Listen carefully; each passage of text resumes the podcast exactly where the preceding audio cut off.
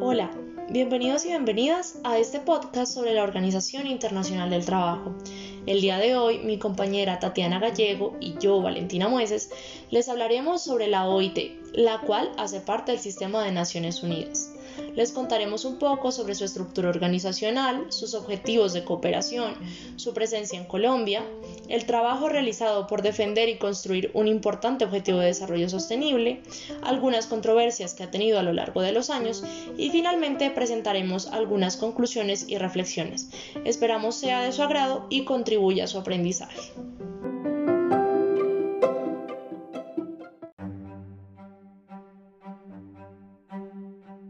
En primer lugar, es importante resaltar que la OIT hace parte del ECOSOC. Es un organismo especializado de las Naciones Unidas que se ocupa de los asuntos relativos al trabajo y las relaciones laborales. La OIT se diferencia a sí de otras organizaciones intergubernamentales en lo que concierne a las normas internacionales del trabajo y el modo de controlar su aplicación. En los citados tratados internacionales se determinan las medidas que deben adoptar los países que los ratifican, así como los principios que deben observar a tal efecto. Dichos tratados constituyen el principal medio de acción e influencia de la OIT con respecto al mundo del trabajo y contribuyen a establecer las condiciones necesarias para que los países, las empresas y los trabajadores compitan en pie de igualdad. Así bien, en este primer capítulo hablaremos sobre las circunstancias históricas que dieron origen a esta organización. Por lo cual, un dato muy importante es que la OIT se crea el 11 de abril de 1919 en el marco de las negociaciones del Tratado de Versalles, y su constitución, sancionada en este mismo año, se complementa con la Declaración de Filadelfia de 1944. Tal como se puede observar, la Organización Internacional del Trabajo se creó en una época de agitación y en un contexto internacional marcado por las actividades de reconstrucción y recuperación tras los estragos provocados por la Primera Guerra. La OIT fue fundada en la creencia de que la justicia social es esencial para lograr una paz universal y duradera. Pero cabe preguntarse, ¿cómo era el mundo en 1919? En el siglo que precedió a la guerra, hubieron grandes transformaciones en Europa y en Estados Unidos en los planos sociales y económicos. La industrialización había dado lugar a un desarrollo sin precedentes del poder económico de las naciones europeas, así como a una competencia cada vez mayor entre ellas, propiciada parcialmente por las transformaciones, a veces inhumanas, que se producían en el mundo del trabajo. La vida en los países industrializados era muy diferente a la vida actual. El grado y el alcance de la pobreza, desigualdad y discriminación eran mayores. Con frecuencia se veía niños que trabajaban en fábricas y en el campo.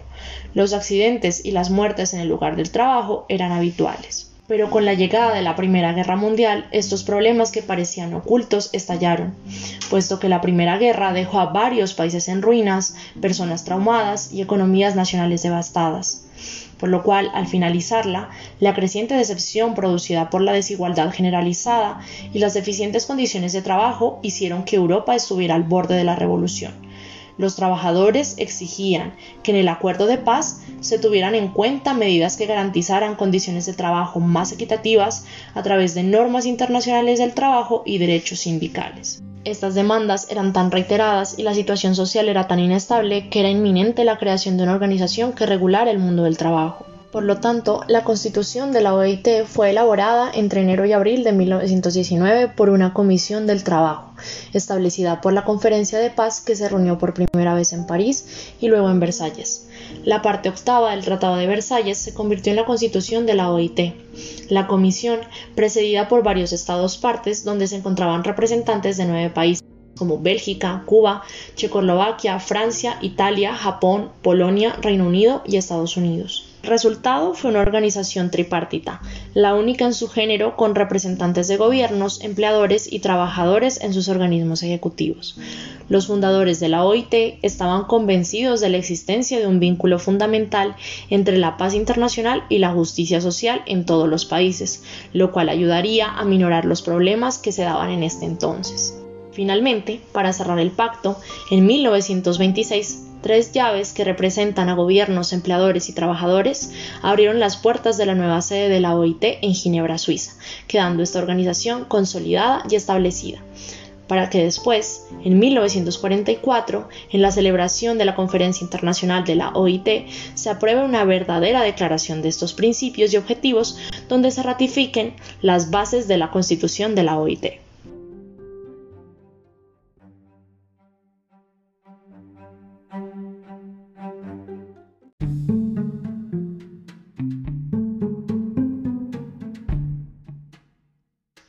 Este segundo capítulo se hablará sobre la estructura organizacional de la OIT. Tal como se había mencionado, esta organización cuenta con un gobierno tripartito, integrado por los representantes de los gobiernos, de los sindicatos y de los empleadores. Su órgano supremo es la Conferencia Internacional, la cual establece las normas internacionales del trabajo y define las políticas generales de la organización. La conferencia, que con frecuencia es denominada el Parlamento Internacional del Trabajo, se reúne una vez al año. Es también un foro para la discusión de cuestiones sociales y laborales fundamentales, es decir, es el órgano legislativo de este organismo. En segundo lugar, el órgano ejecutivo de la OIT es el Consejo de Administración, que se reúne tres veces al año en Ginebra y toma decisiones sobre la política de la OIT y establece el programa y el presupuesto, que después es sometido a la conferencia para su aprobación. Por último, el tercer organismo fundamental es la Oficina Internacional del Trabajo, la cual es la Secretaría Permanente de la OIT y es responsable por el conjunto de actividades que esta organización lleva a cabo bajo la supervisión del Consejo de Administración y la dirección del Director General. Es relevante para tener en cuenta que el Consejo de Administración y la Oficina son asistidos en su labor por comisiones tripartitas que se ocupan de los principales sectores económicos. Además, reciben el apoyo de comités de expertos en materia de formación profesional, desarrollo de la capacidad administrativa, seguridad y salud en el trabajo, relaciones laborales, educación de los trabajadores y problemas específicos que afectan a las mujeres y a los jóvenes trabajadores.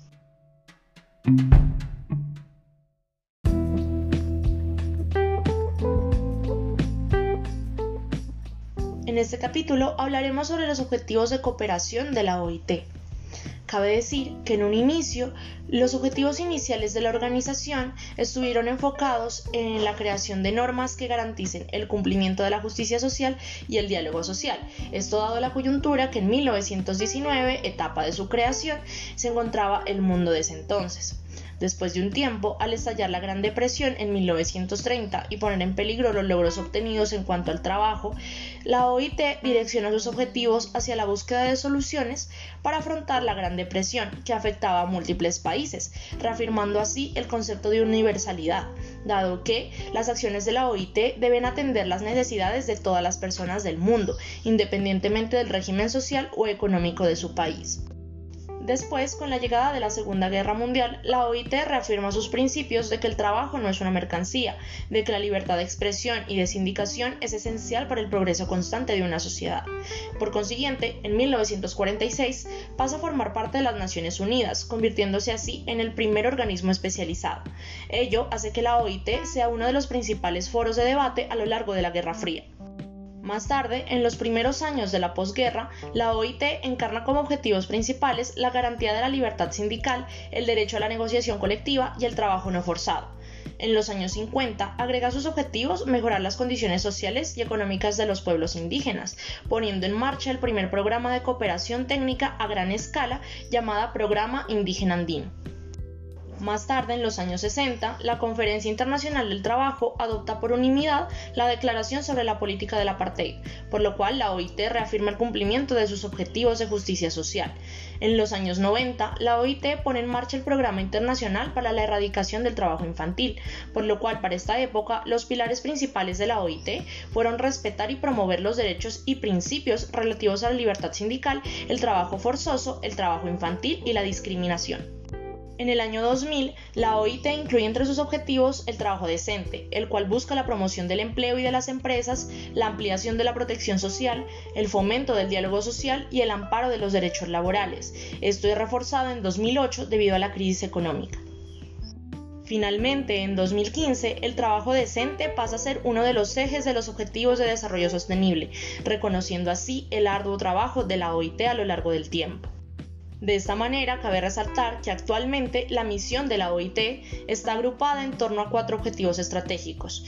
Primero, promover y cumplir las normas y los principios y derechos fundamentales en el trabajo. Segundo, crear mayores oportunidades para que mujeres y hombres puedan tener empleos e ingresos dignos.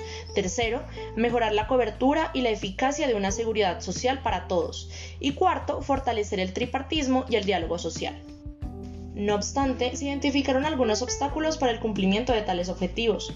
Por ejemplo, las crisis financieras que en los últimos tiempos han afectado a algunas de las economías de más rápido crecimiento han reforzado los problemas sociales y económicos. Al mismo tiempo, algunos países de mayor nivel de industrialización también han atravesado periodos difíciles, marcados por la recesión y el aumento del desempleo. Por su parte, los países en transición se han visto confrontados a los obstáculos que conlleva la sustitución de un sistema que garantizaba el empleo y unos ingresos básicos a la fuerza de trabajo, por economías de mercado más competitivas, pero aquejadas por la incertidumbre de los mercados laborales, la desaparición de los puestos de trabajo y el debilitamiento de los sistemas de seguridad social.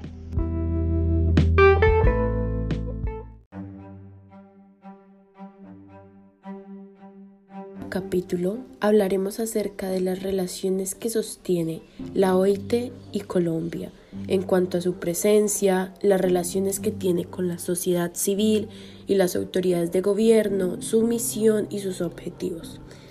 En primer lugar, Colombia es miembro fundador de la OIT desde el año 1919 el país ha ratificado alrededor de 61 convenios laborales internacionales, entre los cuales se encuentran los ocho convenios fundamentales. De estos se encuentran 49 en vigor, cuatro han sido denunciados y siete instrumentos de estos han sido abrogados.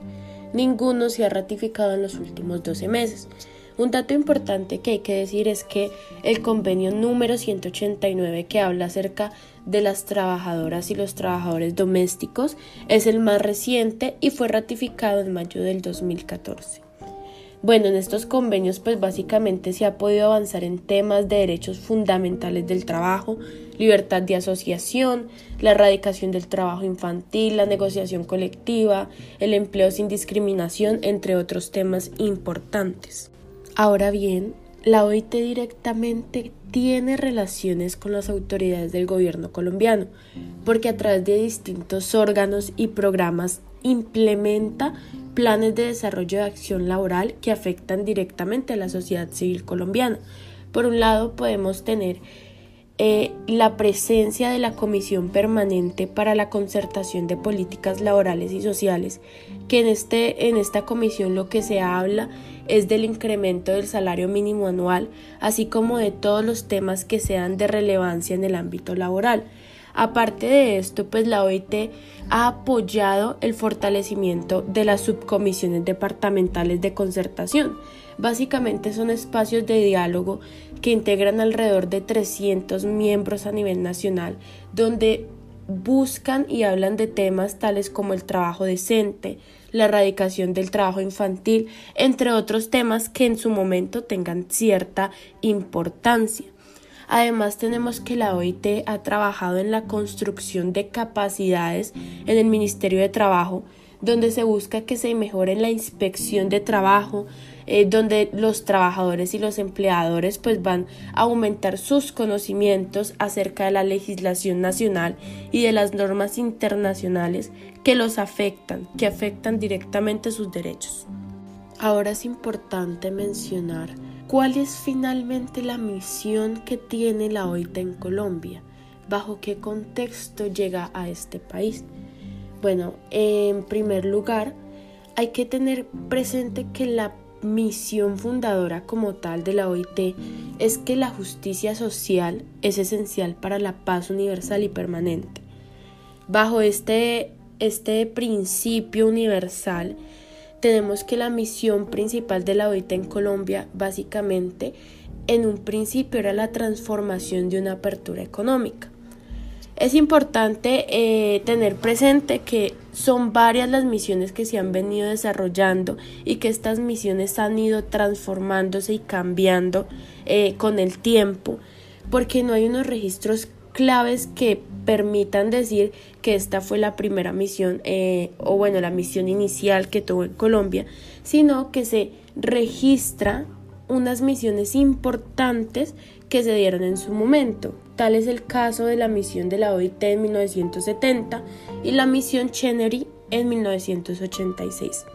Básicamente la idea central de estas misiones, en el caso de la misión OIT en 1970, era distinguir que el problema del desempleo radicaba en una incapacidad estructural de la economía para generar los empleos que el crecimiento de la población económicamente activa urbana exigía, mientras que en el caso de la misión Chenery, por su parte, hace un mayor énfasis en el desempleo coyuntural en cuanto al nivel y ritmo de la actividad económica.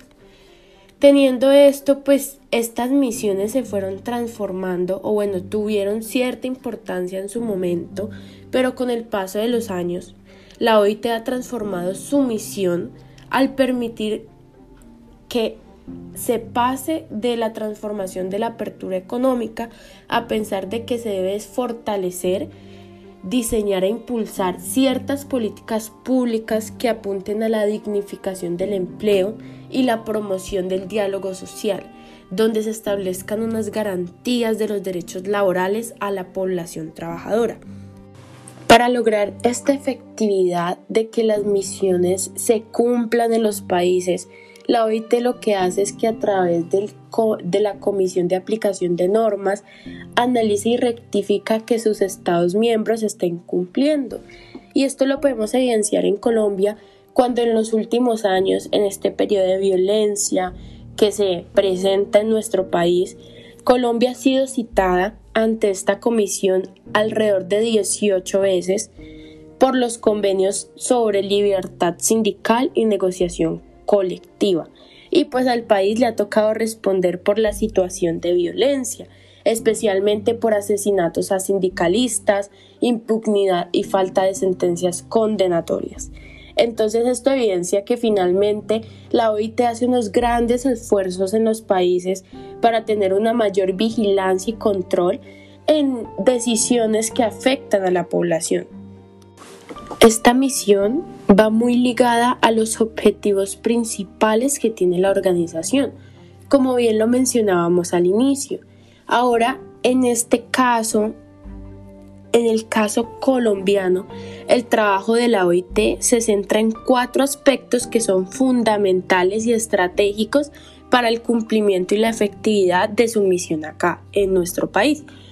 En pocas palabras, estos cuatro aspectos se resumen en el apoyo a la creación y el fortalecimiento de las empresas que sean mucho más productivas y sostenibles, que sean generadoras de empleos, también de la promoción del diálogo social y el fortalecimiento del tripartismo, donde a través de esa asistencia técnica se dé un efectivo cumplimiento de las normas internacionales del trabajo.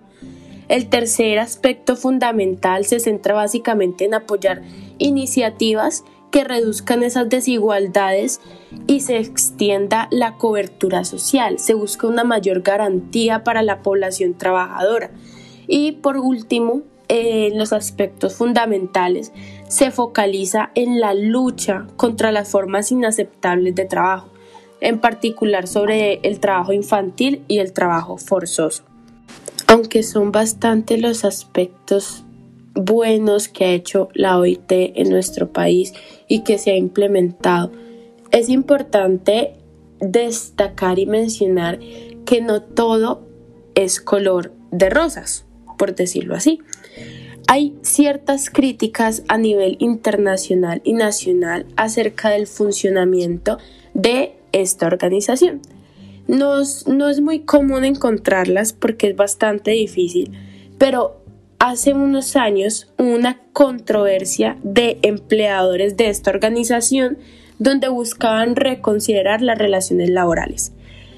En pocas palabras, eh, lo que pasó fue que un grupo de empleadores emprendió un ataque sin precedentes contra los procedimientos de la OIT.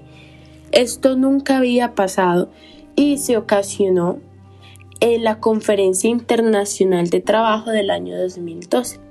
Aquí el director general Guy Ryder llamó al orden para que aquellos que estaban en contra de la organización y parecían decididos a impedirle que cumplieran con su mandato, pues llegaran a cierta eh, conciliación sobre el tema con el que no estaban de acuerdo.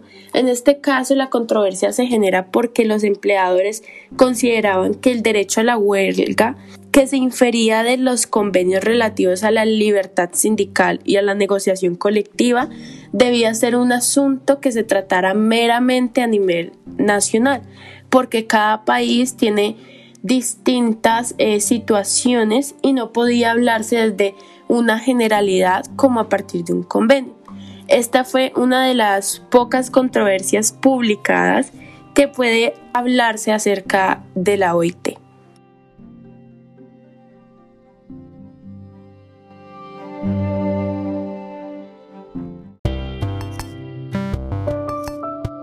Finalmente, este es un capítulo especial. Aquí hablaré acerca de la ODS por la que trabaja y defiende la OIT en Colombia.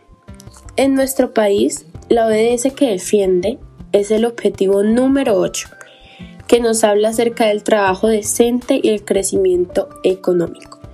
Actualmente, la OIT favorece la creación de trabajo decente y las condiciones laborales y económicas que permitan a los trabajadores y a los empleadores su participación en la paz duradera, la prosperidad y el progreso.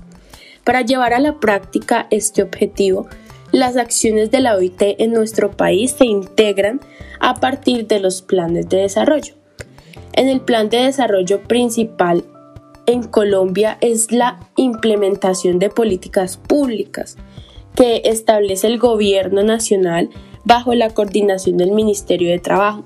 Aquí lo que se busca hacer es básicamente promover el trabajo decente, promover la generación de empleo, la formalización laboral y la protección de los trabajadores públicos y privados.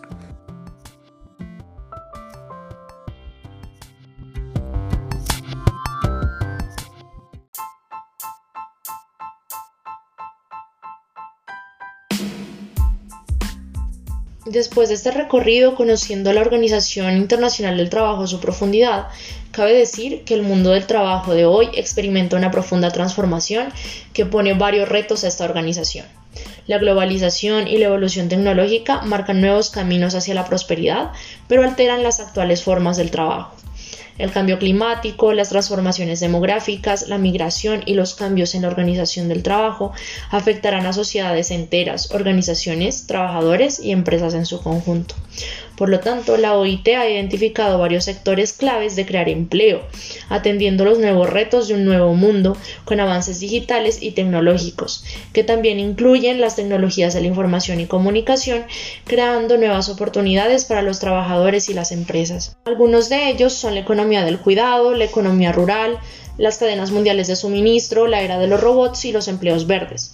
Por ejemplo, estos últimos, una de las formas de trabajo más recientes, surgidas en los últimos 20 años, tienen como objetivos contribuir a aumentar la eficiencia energética, limitar las emisiones de gases de efecto invernadero, minimizar los residuos y la contaminación, proteger y restaurar los ecosistemas y facilitar la adaptación al cambio climático. Según estimaciones de la OIT, la transición a una economía verde podría crear 60 millones de empleos en los próximos 15 años, lo cual contribuiría a una de las problemáticas más difíciles de afrontar en los últimos años. Siguiendo lo anterior, cabe decir que las organizaciones internacionales enfrentan retos propios de sociedades modernas y digitalizadas, en donde esferas tales como el trabajo se diversifican y flexibilizan, acarreando otros problemas que antes no se tenían en cuenta dada su inexistencia. Desde nuestro punto de vista, las organizaciones internacionales tienen la tarea de establecer lazos fuertes entre sí con el objetivo de trabajar de manera conjunta en pro de solucionar o minimizar las problemáticas actuales a través de enfoques más programáticos y cooperativos que permitan movilizar más recursos beneficiando la eficiencia en su actuar. En conclusión, se debe velar porque las organizaciones internacionales sigan manteniéndose firmes ante los retos que la actualidad impone, pues en el caso particular de la OIT es gracias a las normas internacionales del trabajo creadas por esta organización que el trabajo decente y la justicia social son posibles hoy en día, fomentando el diálogo social y el tripartismo, lo cual ha contribuido a fomentar un mayor nivel de desarrollo económico, dejando claro que su pertinencia y alcance será aún mayor en el futuro.